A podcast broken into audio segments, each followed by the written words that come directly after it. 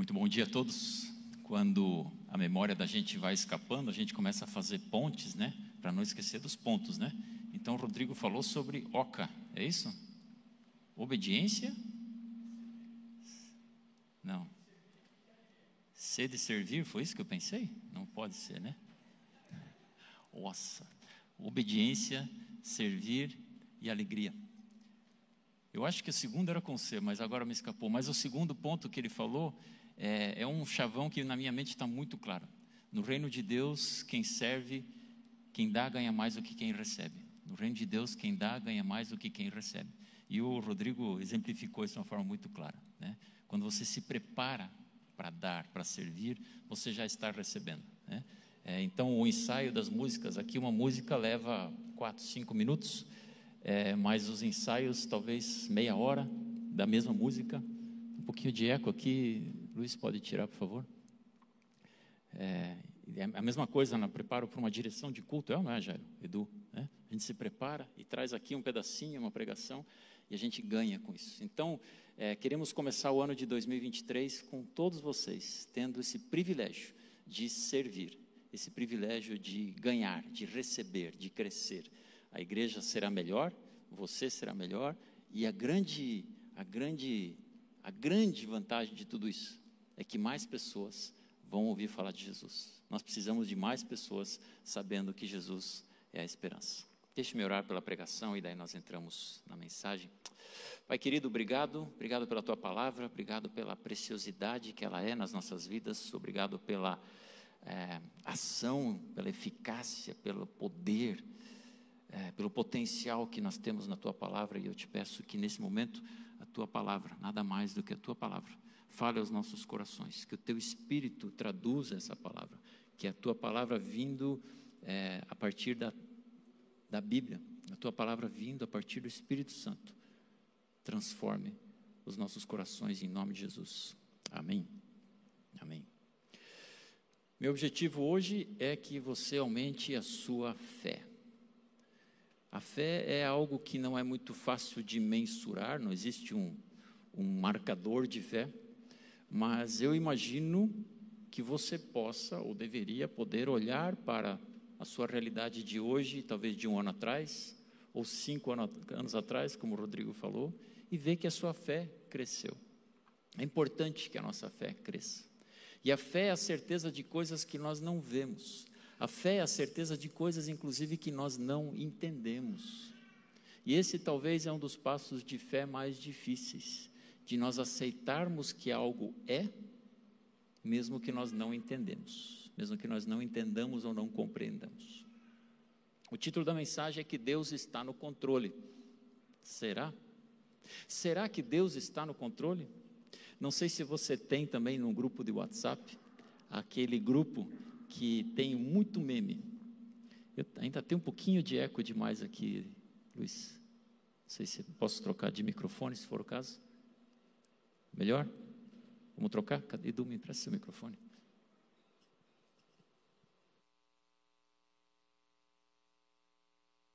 O câmbio. Obrigado. E nesse grupo de, nesses grupos de WhatsApp, né? É, tem aquele um que tem aquele meme, né? Não se preocupe, Jesus está no controle. E aí tem aquela imagem típica de Jesus, aquele Jesus loiro de olho azul, né? Com o controle de PlayStation na mão, né? É, que tipo de controle Deus tem? Quanto que Deus está no controle? Será que Ele controla assim como alguém num joystick de videogame? Será que o controle de Deus sobre as nossas vidas, sobre a humanidade, sobre os raios que caem lá no meio da floresta amazônica, será que Deus está controlando e está mandando cada coisa acontecer? Ele está controlando cada átomo do ar do seu pneu quando ele dá a volta? Será que Deus, o controle de Deus, ele é tão minucioso? Onde entra o nosso livre-arbítrio? Se Deus está no controle de todas as coisas, onde é que entra a minha iniciativa? E quando você conversa com pessoas racionais, ou quando você ouve, por exemplo, cientistas, né? É, e pessoas perguntam, ainda vi, tem um, um, um, cientista que eu gosto de acompanhar, Neil deGrasse Tyson, não sei se você já viu, é um cientista é, influencer atual. E ele é muito carismático no jeito de transferir as ideias dele, no jeito de ensinar sobre milhões de coisas. E um entrevistador perguntou para ele: Você acredita em Deus? E ele diz assim: Olha, todas as versões de Deus que eu ouvi dizem que Deus tem controle sobre todas as coisas. Isso é uma das características de Deus, seja do Deus que nós adoramos ou de um outro Deus, e Deus é poderoso. E também que Deus é bom. E ele falou para mim: essas duas coisas não se reconciliam. Eu não consigo, na minha mente, a mente de um cientista, de alguém que é lógico, racional, eu não consigo conciliar a bondade com o poder. Porque se tem poder, como é que maldades acontecem? Se Deus tem todo o poder, como é que tragédias acontecem? Como é que enfermidades horríveis e merecidas acometem determinadas pessoas sem uma explicação? Então, na cabeça de alguém racional, o controle de Deus e o amor de Deus não são reconciliáveis. Mas você precisa acreditar que Deus está no controle que Deus tem todo o poder e que Ele também tem todo o amor. E vamos dividir isso em três fatias. O primeiro ponto é que Deus é soberano. Deus é absolutamente soberano sobre todas as coisas, Ele tem todo o poder e nós vamos entrar no detalhe disso. Segundo ponto, que cabe a nós a obediência. Deus é soberano sobre todas as coisas e você e eu devemos obedecer. Já vamos entrar no detalhe de tudo isso. Mas isso só se completa no relacionamento. Há, um, há uma construção, há, uma, há, um, há um, uma sequência que nós precisamos absorver, compreender, porque ela existe nessa sequência. A primeira delas é que Deus é soberano, Ele sempre foi, Ele é eterno, desde, Ele existe desde a eternidade, e Ele é soberano, isso é um fato. O segundo ponto é a sua e a minha obediência, essa expectativa de Deus, e às vezes eu sou obediente, às vezes eu não sou obediente. Mas isso não se resume, a fé cristã não se resume à soberania de Deus e à minha obediência, senão seria uma pessoa legalista, uma pessoa que só vive pela lei, pela regra.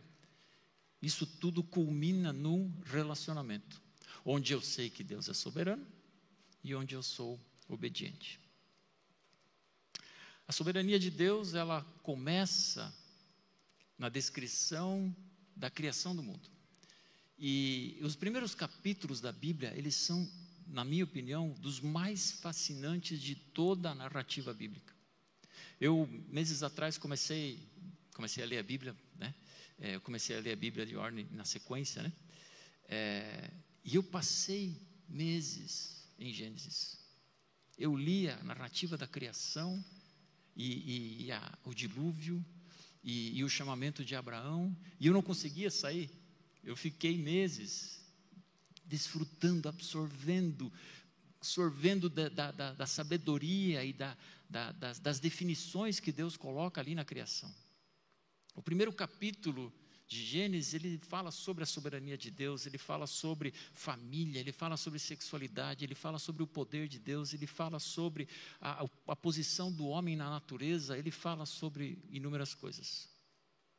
E é de Gênesis que nós vamos tirar esses três pilares da reflexão de hoje. Deus é soberano, a mim cabe obediência, mas o final disso é relacionamento. Seria bom se nós pudéssemos ler todo a, a narrativa da criação de Gênesis, mas ao mesmo tempo seria bastante cansativo. Então eu vou acelerar um pouco aqui. Se você tiver a tua Bíblia aí, acessa ou abre ela em Gênesis 1. É, o Carlos Eduardo vai projetar também a gente vai fatiar um pouquinho. A gente vai deixar alguns trechos de fora, é, mas eu espero que você, no mínimo, quando chegar em casa ou ao longo da semana, tenha curiosidade de reler e, e meditar sobre isso aqui. Então, Gênesis 1, 1 no princípio, Deus criou os céus e a terra. Versículo 2: Era a terra sem forma e vazia. Trevas cobri, cobriam a face do abismo e o Espírito de Deus se movia sobre a face das águas. 3: Disse Deus: haja luz e houve luz. Esse foi o primeiro dia. Versículo 6: Depois disse Deus: haja entre águas um firmamento que separe águas de águas. Versículo 8, a esse firmamento ele chamou o céu, esse foi o segundo dia. Versículo 9, ajuntem-se num só lugar as águas que estão debaixo do céu e apareça terra seca, a parte seca. E assim foi. A parte seca Deus chamou terra, chamou os mares ao conjunto de águas, e Deus viu que ficou bom. Versículo 11. Então disse Deus: cubra-se a terra de vegetação, e Deus fala, e a terra se cobre de vegetação. Pelo simples pronunciar da Sua palavra, não há uma transformação, há uma criação, algo que surge do nada. O, o, o verbo que está aqui, o verbo bará, o verbo haja, faça-se, é um verbo que não se conjuga com outro pronome, com outro nome, outro sujeito que não seja Deus. Só Deus bará, só Deus cria do nada. E assim segue. Haja luminares, versículo 14, e ouve, versículo 20. Encham-se de águas os seres vivos, encham-se as águas de seres vivos, voem aves sobre a terra, e assim foi. Versículo 24. Produz a terra seres vivos de acordo com as suas espécies versículo 26. Então disse Deus: Olha como muda a abordagem, muda a descrição, muda a narrativa. Ele não fala assim: haja um homem, haja uma mulher. Ele fala: façamos. É um plural de três. O hebraico tem plural, tem o singular, tem plural de dois, é plural de três. Façamos. Perdi aqui. Façamos o homem a nossa imagem conforme a nossa semelhança. E Deus criou o homem à sua imagem, a imagem de Deus o criou, homem e mulher os criou. Capítulo 2. No sétimo dia, Deus já havia concluído a obra que realizara, e nesse dia Deus descansou. Ele abençoou o sétimo dia e o santificou, porque Deus descansou no sétimo dia. Fascinante a criatividade de Deus de gerar. Apenas se a gente pensar no microscópico funcionamento do teu corpo, das células, das moléculas, até o funcionamento do universo, de galáxias que não se descobriu ainda, de tão distantes que são. Deus criou em uma semana. E depois ele descansou. Agora, o ser humano ao invés, ao contrário de Deus, que trabalhou seis dias e descansou no sétimo, o ser humano foi criado no sexto dia. Primeira coisa que ele faz, descansar. Né? Primeira coisa que Deus dá ao homem, olha que Deus generoso. Não é assim que você vai trabalhar e depois você descansa. Não, começa descansando, começa juntando energias, começa se preparando para a semana. Eu gosto de olhar para o domingo com esta, com esse olhar.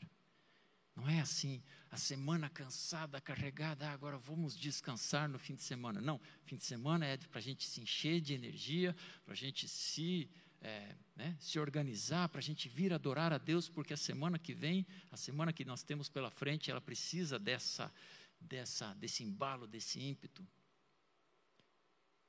É assim, o ciclo da vida é assim.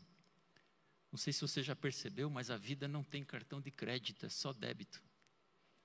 Você não trabalha para depois comer. Você não se esforça, você não gasta energia para depois se alimentar. Você precisa primeiro se alimentar para você ter energia para gastar. Você precisa primeiro dormir para depois poder trabalhar. Então você pode abordar a sua adoração no domingo dessa forma. Eu estou aqui me alimentando para a semana.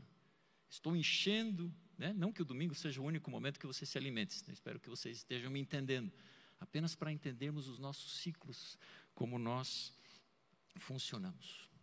Mas o sétimo dia, para mim, é um dia crucial na compreensão da soberania de Deus.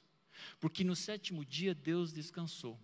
E no sétimo dia já havia animais, já havia bactérias que vivem talvez um dia, já havia chuvas, havia raios que deveriam cair em determinados lugares, e me parece que o fato de Deus descansar é uma, uma aponta para um Deus que, me permita a, a, ilustração, que dá corda na humanidade, né? Ele dá corda nas coisas que acontecem. Ele dá aquele tapinha na terra para ela ficar orbitando ao redor do Sol. Aí ele dá um peteleco na Lua para ela ficar orbitando ao redor da Terra. E ele descansa e deixa as coisas acontecerem. A natureza segue o seu rumo.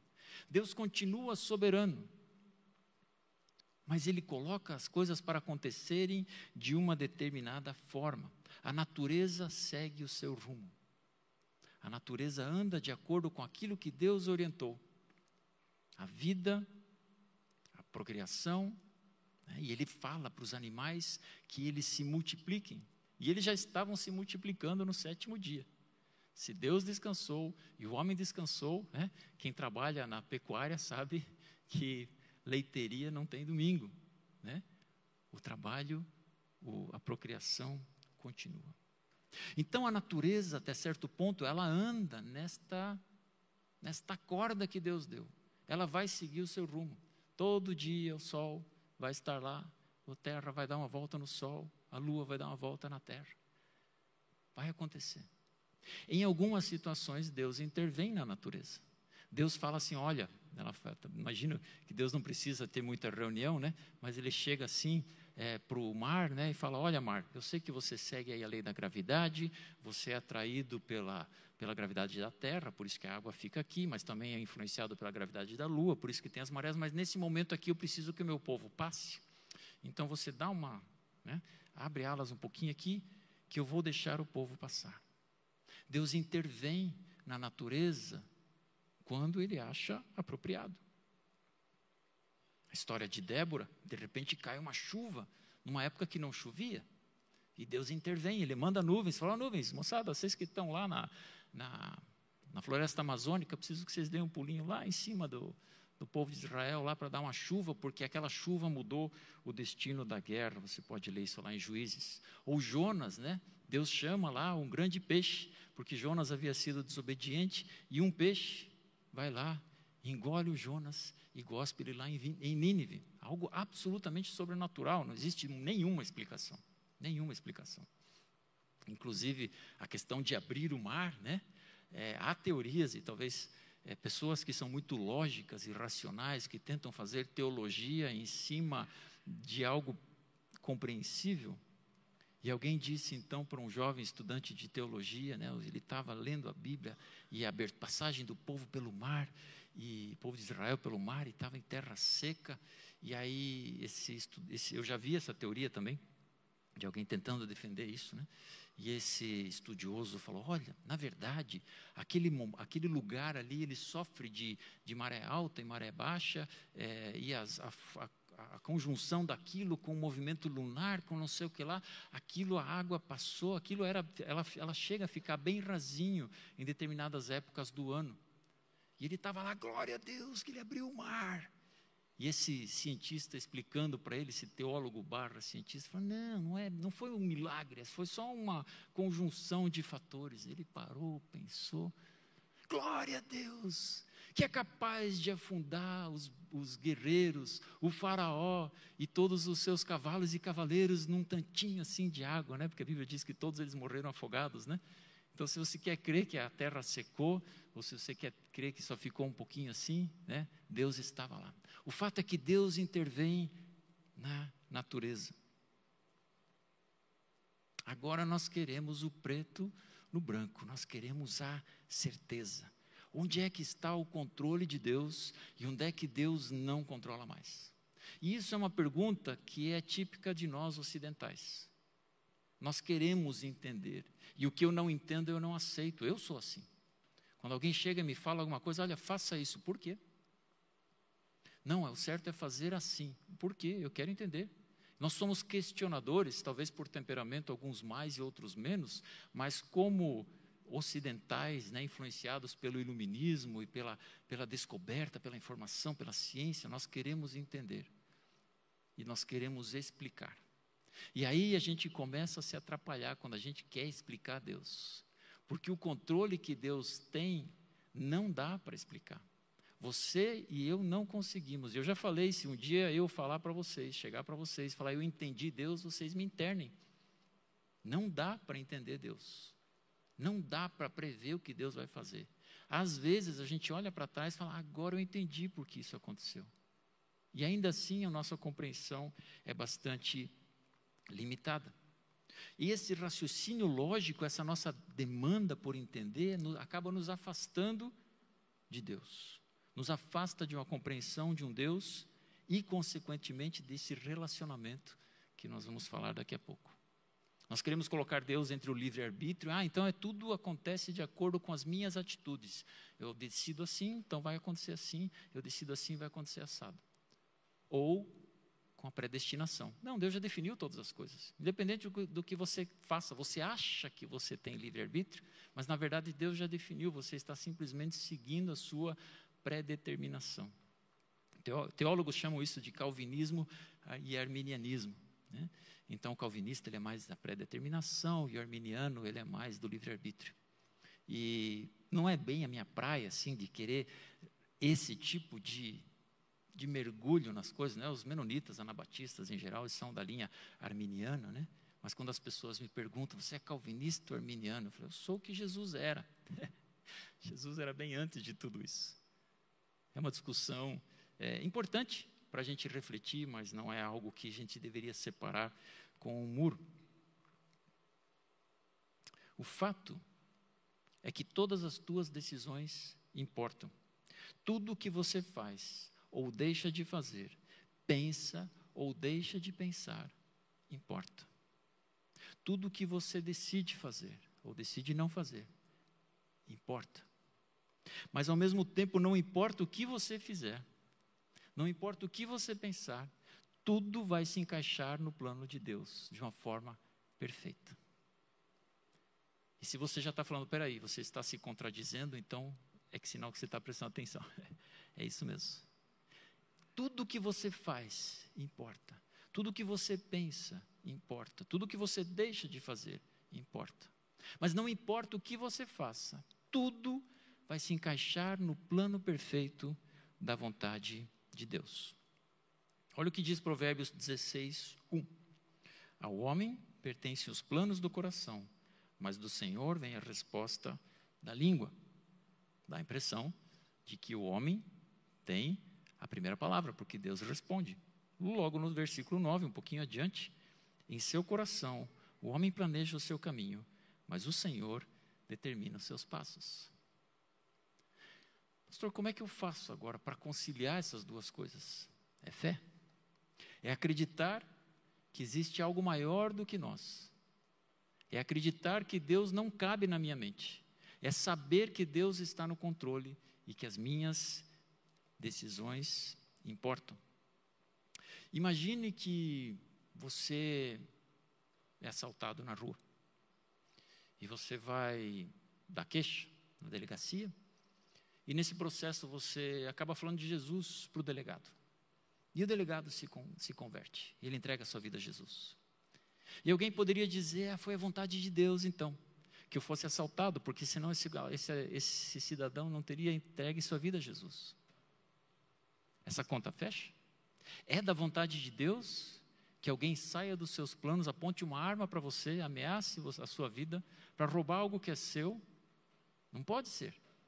Deus não pode desenhar um caminho assim. Não é assim que Deus conduz o caminho da salvação.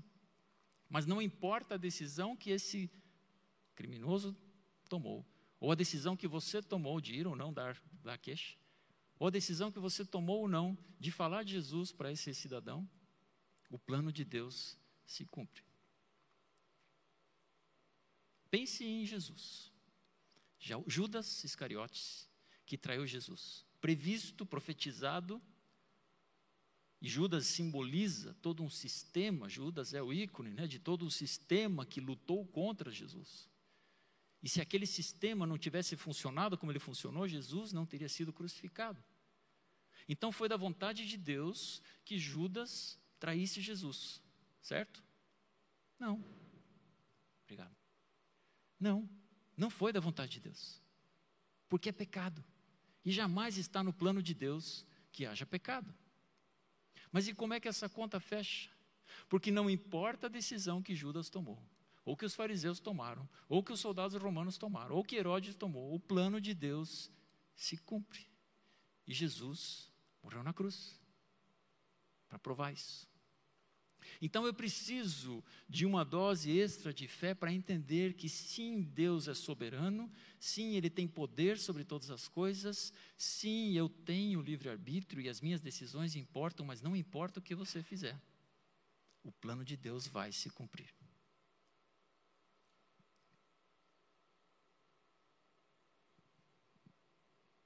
Onde entra a minha obediência?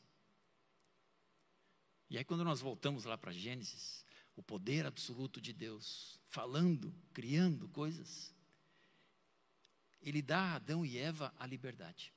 Façam o que vocês quiserem. Ele deu até um, um job description lá para o Adão, né? Ele falou assim: olha, agora teu negócio aqui é dar nome aos bois, dar nome aos bichos, né? Escolha aí um nome. É, Cláudio Duarte, ele tem, né, talvez você já viu é, o Cláudio Duarte falando que o Adão foi um cara bacana, né? Porque ele para o burro, ele deu o nome de burro e combina, né? O nome de burro combina. Você olha para o burro, tem cara de burro mesmo, né? O cavalo também, né? Eu tenho cara de cavalo. Mas ele falou: olha, vocês podem fazer o que vocês quiserem aqui no jardim. Só não comam dessa única, desta uma árvore. Gênesis 2, 16. E o Senhor ordenou ao homem: coma livremente de qualquer árvore do jardim, mas não coma da árvore do conhecimento do bem e do mal, porque no dia que dela comer, certamente você morrerá.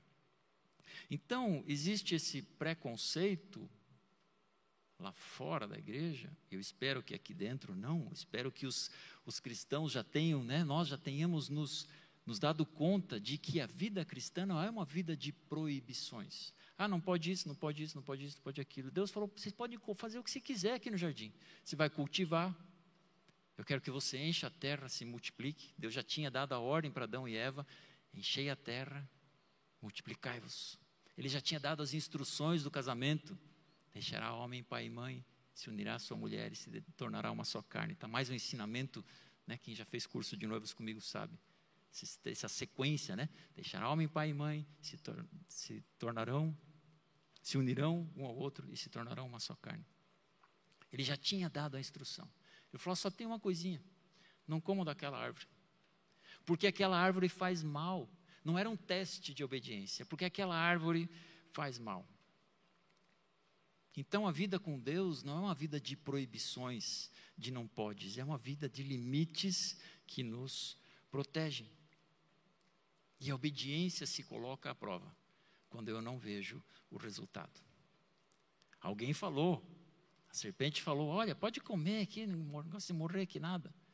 E Adão não tinha essa noção da morte, eles não tinham visto a morte ainda. E a serpente enganou ele. E falou: Você nem sabe o que vai te acontecer depois. E a desobediência entrou. E a minha obediência, né, como eu digo, quando alguém fala, faça isso, faça aquilo, eu já quero saber porquê. E Deus não tem obrigação nenhuma de nos dar o porquê. Obedeça. Vai fazer muita diferença. As maiores distorções da teologia, ou da nossa compreensão de Deus, ou do nosso entendimento da vida cristã, acontecem quando eu sou contrariado. Quando as coisas não acontecem do meu jeito. E aí eu começo a explicar a Deus para tentar encaixar Ele no meu raciocínio, sendo que simplesmente era momento de descansar no momento do sétimo dia, de descansar em Deus e falar: ok, eu não entendi, Deus está no controle de todas as coisas. Precisamos da confiança na bondade de Deus para navegar em tempos onde a confusão ao meu redor parece irreversível. Os tempos que vivemos são confusos. E se nós extrapolamos algumas coisas que acontecem com a sociedade, com a humanidade, com a nossa vida, a impressão que nós temos é que as coisas vão piorar. Quando na verdade, a vida cristã, ela tende a melhorar. Eu quero 2023 um ano melhor do que 2022. Na minha vida espiritual, na minha fé, no meu crescimento, na minha intimidade com Deus, na minha ousadia, na minha prática. Mas a minha obediência não é para conseguir algo. A minha obediência é porque Ele é Deus. João 14, 15 diz: Se vocês me amam, vocês obedecerão aos meus mandamentos. Não é se vocês querem se dar bem. Não é se você quer ser rico. Ou se você quer, sei lá o quê. Se você me ama, você obedece. Se ama a Deus, então você obedece. Você desobedece, está faltando amor de Deus. Versículo 21, João 14, 21. Quem tem os meus mandamentos e lhes obedece, esse é o que me ama. Veja que Jesus está repetindo a mesma coisa com outras palavras. Aquele que me ama será amado por meu Pai, eu também o amarei e me revelarei a ele. Versículo 23: Se alguém me ama, obedecerá a minha palavra. Então, quando Jesus começa a dar, dar voltas e repetir e reforçar algumas coisas, é sinal de que é extremamente importante. Quando o povo de Israel passou pelo Mar Vermelho e foram lá para o Monte Sinai, era um lugar especial. Moisés tinha sido chamado lá na sarça ardente, Monte Oreb, alguns chamam também, e Deus leva de novo Moisés e o povo para lá e ele dá os dez mandamentos. E os dez mandamentos, eles são irrevogáveis, ainda valem até hoje, né? Não terás outro Deus, não fará para ti imagem de escultura, não usarás o nome de Deus em vão, guarda o dia do sábado. Não mudou. Aí ele entra no relacionamento com as pessoas, né? honra pai e mãe, não minta, não adultere, não cobice, não roube e não mate. Então Deus está ali passando os dez mandamentos, o compêndio de ética do Antigo Testamento, e no meio disso, isso está em Êxodo 20, no versículo 5, ele fala assim: ele está falando sobre o segundo mandamento. Não te prostrarás diante deles, né, de outros deuses, nem lhes prestarás culto, porque eu sou o Senhor teu Deus. Por que, que eu obedeço? Porque Deus é Deus. Sou Deus zeloso, que castiga os filhos pelos pecados de seus pais, até a terceira ou quarta geração daqueles que me desprezam. Mas trato com bondade até mil gerações os que me amam e obedecem aos meus mandamentos. E eu tenho visto esse versículo, e muitas vezes, talvez você também já viu esse versículo, totalmente fora do contexto, onde fala que existe aqui então a base bíblica para uma maldição hereditária de até três ou quatro gerações. Seria bem estranho, né? Deus falar assim, chamar para os dez mandamentos, falar assim, ó, moçada, isso aqui é o core, isso aqui é o centro, isso aqui é o foco do negócio. Essas dez coisas aqui vocês não podem abrir mão. Ah, tem um detalhezinho, tá? Se a tua bisavó fez alguma coisa que você não sabe, é, você vai estar maldito por isso, tá? E segue. Não, não, não é nada disso. Esse versículo está falando uma coisa completamente diferente. Ele está falando, olha aqui, obedeça, que a coisa vai bem. E vai muito bem. Até mil gerações. Deus, já falei aqui numa mensagem recente, Deus não está contando mil gerações, tá? Mil quer dizer um monte. Enquanto você obedecer, vai ficar tudo muito bem. As coisas vão bem para você. Se você desobedecer, os teus filhos vão pagar por isso. E possivelmente os teus netos vão pagar por isso. E talvez até os teus bisnetos vão pagar por isso.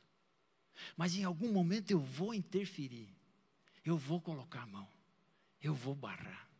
Olha a graça, olha a misericórdia de Deus. Então você imagine que, por algum motivo, por mais que a minha educação tivesse sido a, educação mais perfeita desse mundo, por algum motivo, por algum trauma, por minha desobediência, eu comecei a educar minhas filhas na gritaria.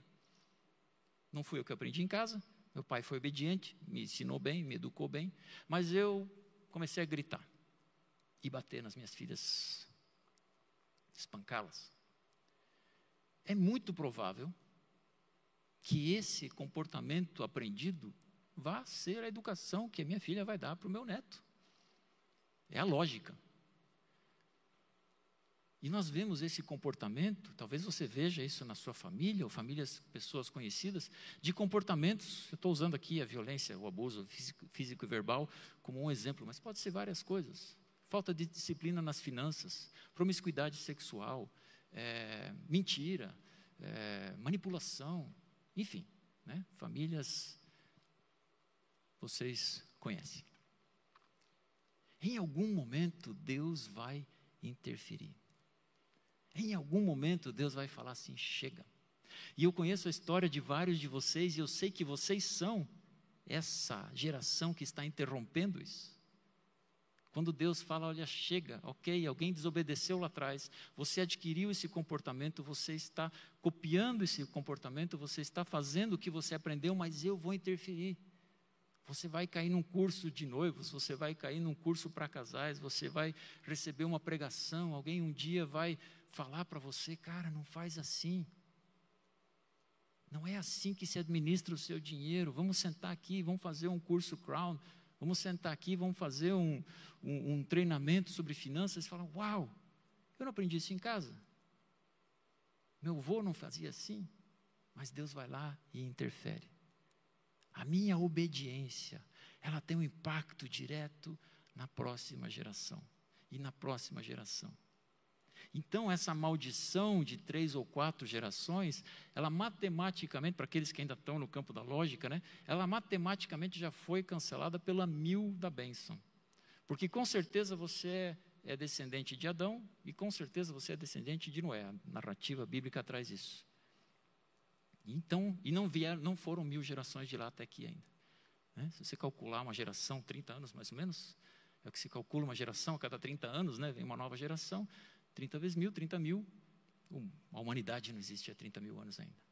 Então, mesmo que houvesse essa maldição de terceira ou quarta, e se você pudesse anotar, fazer a conta né, na tua planilha do Excel, e juntar todas as, as bênçãos de pessoas que antecederam você e que foram obedientes, não é assim que as coisas funcionam. Deus intervém e Deus muda a história.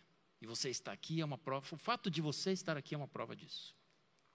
Mas tudo isso, como eu falei, soberania de Deus, obediência, isso tudo só faz sentido, e isso tudo só se quebrou lá no jardim do Éden, quando entrou o relacionamento. Gênesis 3:8.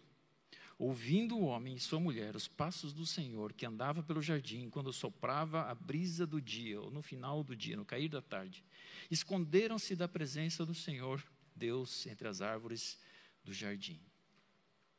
Essa narrativa ela é, é ela é tão fascinante que quando o jardim do Éden ele é descrito, não há uma descrição da intimidade de Deus com o homem.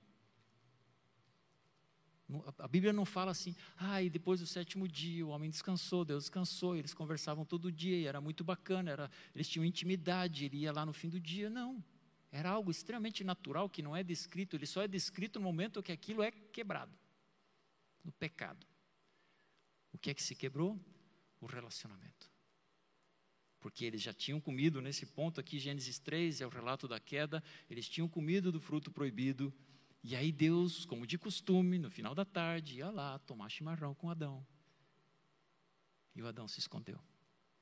Porque a sua obediência, ou melhor, a sua desobediência, quebrou o relacionamento. Você e eu fomos criados para o relacionamento. Nós fomos criados para o relacionamento, para a intimidade com Deus, para o desfrutar da Sua presença, para estar com Ele, para servir a Ele. Você tem uma habilidade, você tem uma profissão, você tem um, uma influência, você tem coisas que Deus depositou sobre você, que são importantes e que são como aqueles tesouros ou aquelas moedas né, das, da parábola que Deus depositou. Né, o, o mestre vai lá, dá uma moeda para um, dois para outro, três para outro, cinco para outro. Para alguns ele dá um grande talento, outros um outro talento. E tudo isso tem que ser usado. Adore, ame, sirva, está aqui. Mas antes disso, começa o relacionamento. Por isso, o primeiro, o primeiro imperativo da nossa, da nossa visão é adore. Adoração é relacionamento. Adoração não é estar aqui cantando, braço levantado. Eu gosto de fazer isso eu me relaciono com Deus, mas não é isso. Não se resume a isso. Não se resume ao domingo, não se resume à, leitura diária da palavra, não se resume a momentos, é a minha essência. Eu fui criado para me relacionar com Deus. A ponto de as minhas mini decisões do dia a dia, decisões pequenas, estarem sempre passando. Eu sou um filho de Deus. Eu quero glorificar a Deus com isso que eu estou fazendo, com o jeito que eu vou pagar essa conta, com a forma como eu vou interagir com essa pessoa, a forma como eu vou reclamar de um serviço mal prestado, da forma como eu vou é, me relacionar com uma pessoa que eu já não aguento mais, da forma como eu vou lidar com problemas, às vezes mais, que a gente já está mais calejado e que parece que não se resolve. É o meu relacionamento que vai mudar isso, não é obediência. Os dez mandamentos estão lá para a gente seguir. Mas se eu só seguir os dez relacionamentos e não os dez relacionamentos, se eu só seguir os dez mandamentos e não me relacionar com Deus, eu estou como aquele filho, do filho pródigo, lembra da parábola?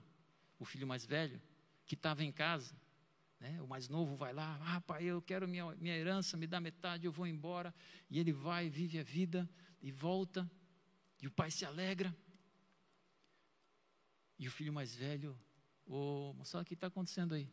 Ah, cara, maior festeria aí, teu, teu irmão voltou. Cadê meu pai? Não é cadê meu irmão? Cadê meu pai? Pai, que lance é esse aí, cara? Que, que, que negócio é esse aí? Como é que você me dá uma festa para ele, para mim, você nunca deu um bode para eu fazer com os meus amigos? E o pai fala, cara, eu estava o tempo todo aqui. Eu estava o tempo todo aqui. E essa parábola, ela não é contada, a gente chama da parábola do filho pródigo, está o título na Bíblia, mas se você olhar no contexto, Deus está, Jesus está ali contando essa parábola para os fariseus, e ele está falando, vocês são o filho mais velho. O foco ali não é o mais novo, o foco é o mais velho. E ele está falando, vocês são como o filho mais velho, vocês obedecem a tudo, vocês seguem os dez mandamentos. Em algum momento ele fala, vocês dão dízimo até do coentro, até do mato. Até da hortelã, quem tem hortelã em casa sabe, né? Hortelã é mato. Falei, não precisa dar dízimo de mato. Eu quero relacionamento. Eu quero relacionamento. Quer aumentar a sua fé em 2023? Descanse em Deus. Relacione-se com Ele. Seja obediente. Adore. Ame e sirva. Pai querido, obrigado pelo privilégio que nós temos de nos relacionarmos contigo. Pai, esse, esse presente é tão grande, eu tenho certeza que nenhum ser humano ainda conseguiu valorizar ou retribuir o tanto que isso significa para nós. Mas nós estamos nesse caminho, nós estamos nessa jornada. Um dia nós vamos estar nos relacionando contigo aí no céu, será maravilhoso, Deus. Não vejo a hora de estar contigo eternamente sem nenhum pecado para interferir, sem nenhum problema, sem nenhum desafio, simplesmente poder me relacionar contigo, Pai. Mas ao mesmo tempo, se eu ainda estou aqui, e se nós ainda estamos aqui, é para nos relacionarmos contigo e anunciarmos para aqueles que ainda não te conhecem. Move isso no nosso coração, Pai. Move isso no nosso coração. Mexe no nosso coração nos dá dessa ousadia, nos dá dessa coragem, nos dá dessa, desse desfrutar do privilégio. Pai, que hoje seja um dia de descanso para todos, possamos descansar, nos alimentar, nosso espírito, nossa alma, nosso corpo, para a semana. Eu abençoo a semana de cada um aqui. Seja uma semana de muita intimidade contigo. Pai, que cresça a sede de lermos a tua palavra, de estarmos em comunhão contigo, não lermos por ler, mas lermos com essa curiosidade, com essa ansiedade do que vamos, do que vamos aprender, ou que vamos ser transformados. Que o mesmo Deus da paz vos santifique em tudo, que o vosso espírito, alma e corpo sejam conservados íntegros e irrepreensíveis na vinda de nosso Senhor Jesus Cristo, fiel que vos chama, o qual também o fará em nome de Jesus. Amém. Amém. Amém. Que Deus abençoe essa palavra, que tudo aquilo que foi dito conforme a vontade dele continue ecoando no teu coração. Edu, ainda tem uns avisos bem importantes para nós aí. Tem coisa boa acontecendo ou não tem? Tem, né?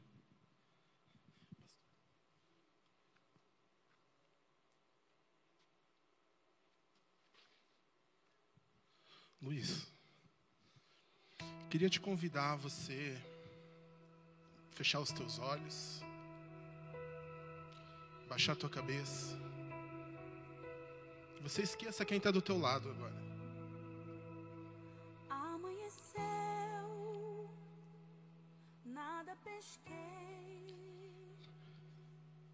Parecia ser apenas mais um dia como qualquer outro Deus está no controle?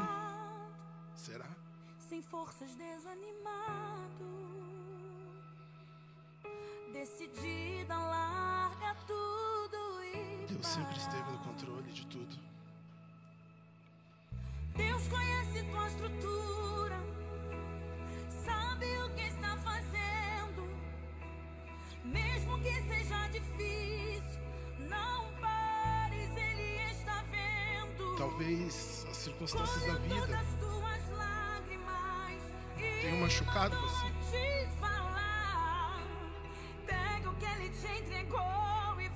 para o mar. Essa semana eu tava que é orando e- lugar. Quem mandou largar a pra vir aqui.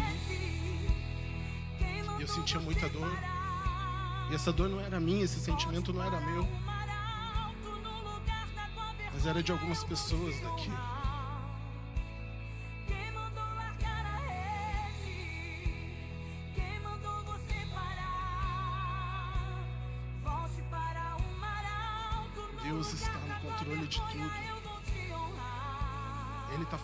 Teu caráter. Eu não sei se teu problema é uma doença, é uma enfermidade, é um problema financeiro, problema com o teu filho. Eu não sei qual é a tua dor,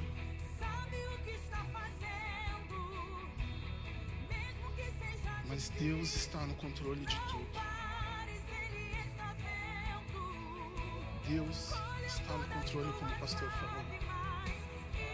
Deus não para de trabalhar. Ele não para de trabalhar. Ele não te deixou.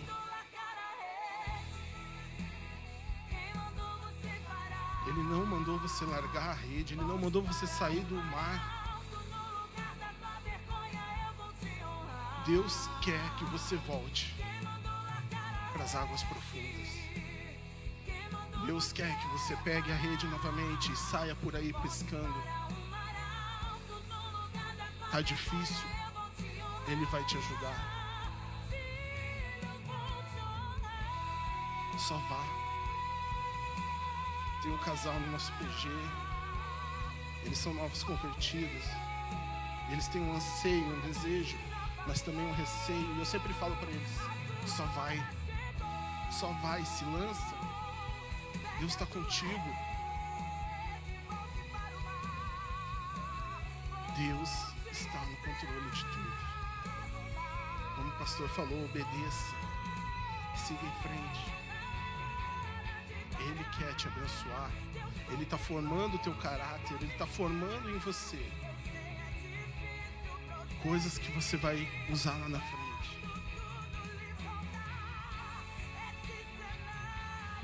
E eu queria hoje te convidar. Se existe alguma coisa aí dentro de você que está doendo, se você largou a rede, se você deixou de fazer aquilo que Deus te mandou, se você está pensando em largar a rede, ou se você não pensou, mas ainda está doendo, fala: Deus, está doendo aqui, pai. Eu não larguei a rede, eu não quero largar, mas ainda dói. Queria fazer um convite para você. Que você venha aqui na frente, ninguém vai te olhar, ninguém vai te julgar. E coloque isso diante de Deus.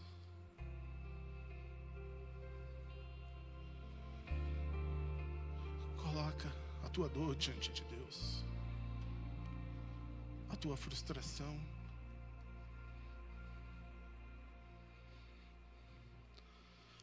Aquilo que está doendo. Ele sabe a tua estrutura, ele sabe o quanto você aguenta. Se ele está colocando isso em você é porque você aguenta. Ele está falando, vamos, vamos mais um pouquinho. Você aguenta, você consegue. Você não está sozinho.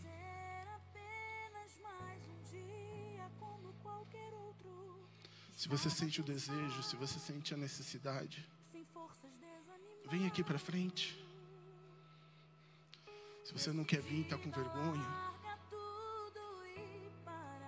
quiser se ajoelhar no teu lugar, você está num ambiente de liberdade. Ninguém está aqui para te julgar.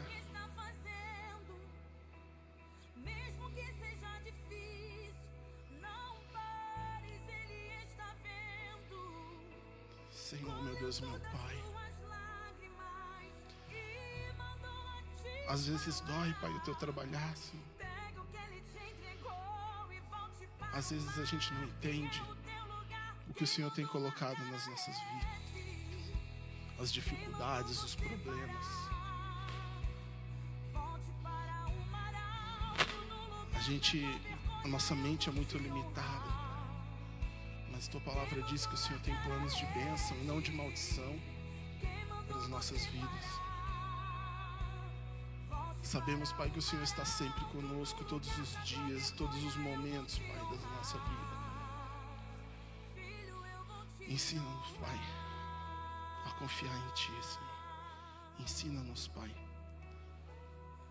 a depositar, Senhor, a nossa fé, a nossa confiança no Senhor. O Senhor tem o controle de tudo. O Senhor nunca deixou de ter o controle. o Senhor quer te curar. O Senhor quer te tratar. Em nome de Jesus, Pai. Alivia o nosso fado, Senhor. Alivia a nossa dor. Que o Senhor esteja, Senhor, trazendo paz. O Teu Espírito Santo, Pai, esteja trazendo paz para as nossas vidas, em nossos corações. Que nós possamos voltar, Senhor, para o mar alto. Voltar, Senhor, pegar as nossas redes, Senhor, e trabalhar, Senhor. Em nome de Jesus Cristo. Amém, Jesus.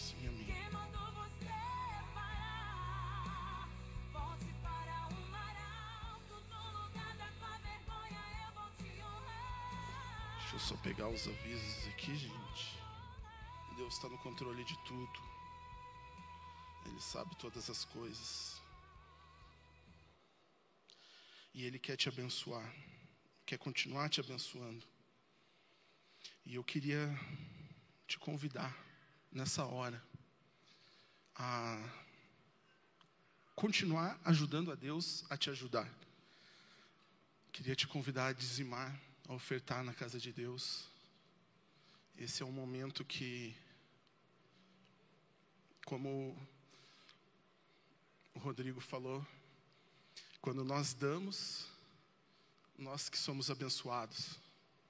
Isso é em todas as áreas, nas áreas das finanças também. Então eu queria te convidar, seja de forma virtual, tem a maquininha lá atrás, o pessoal vai estar passando a salva, que você esteja ofertando, dizimando, para que Deus também continue a te abençoar. Não que se você não fizer, Ele não vai te abençoar, mas é um princípio de Deus, e os princípios de Deus não mudam. Então eu queria te convidar, nesse momento, a fazer parte disso, sendo generoso nas tuas ofertas, nos teus dízimos, que Ele vai te abençoar.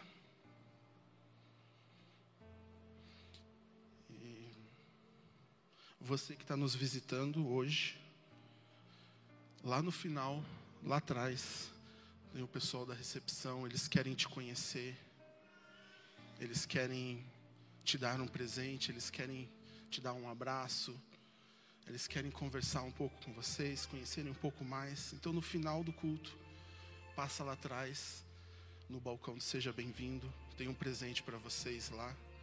A gente quer conhecer um pouco mais de vocês. Nessa quarta-feira, às 19 horas, a gente tem reunião de oração aqui na igreja. Uma vez eu vi um pastor brincar, mas é um pouco de verdade isso. Fala, quer conhecer quantos membros você tem? Marca uma vigília ou uma reunião de oração. Aí você vai saber quantos membros realmente você tem na tua igreja. Então eu queria te convidar, você que é membro, você que nos visita, você que não é membro, esteja quarta-feira agora. O pastor quer te conhecer como membro da igreja. Amém? Nós teremos às 19 horas. No dia 10 do 2, às 19 horas também, o culto de mulheres. E no dia 11 de fevereiro, das 14 às 17 horas, a gente vai ter o bazar do Ministério Ajuda. Também, é, você que ainda tem alguma coisa para doar, pode trazer, né, pastor? Pode estar trazendo aqui na igreja. E nesse dia, dia 11, das 2 às 5 da tarde, nós teremos o bazar, que estará em funcionamento. Os avisos dessa semana são hoje. Eu queria abençoar a tua vida, declarar sobre vocês uma semana próspera, uma semana de vitórias, uma semana de conquista, uma semana sobrenatural, onde vocês vão ver a mão de Deus agindo, a mão de Deus te resgatando, te salvando, te carregando mesmo no colo. Amém? Que, Senhor, meu Deus e meu Pai, que essa semana seja, Senhor, maravilhosa, Pai. E a próxima mais, mais maravilhosa ainda, melhor ainda, Senhor. Que o Senhor esteja, Senhor, nos direcionando, Senhor. Que o Senhor esteja falando conosco. Que nós estejamos atentos, Pai, à Tua voz, Senhor. Tira, Senhor, toda a dor, toda a angústia do nosso coração. Espírito Santo, caminhe conosco todos os dias dessa semana. É o que nós te pedimos e agradecemos, Pai. Amém, Jesus.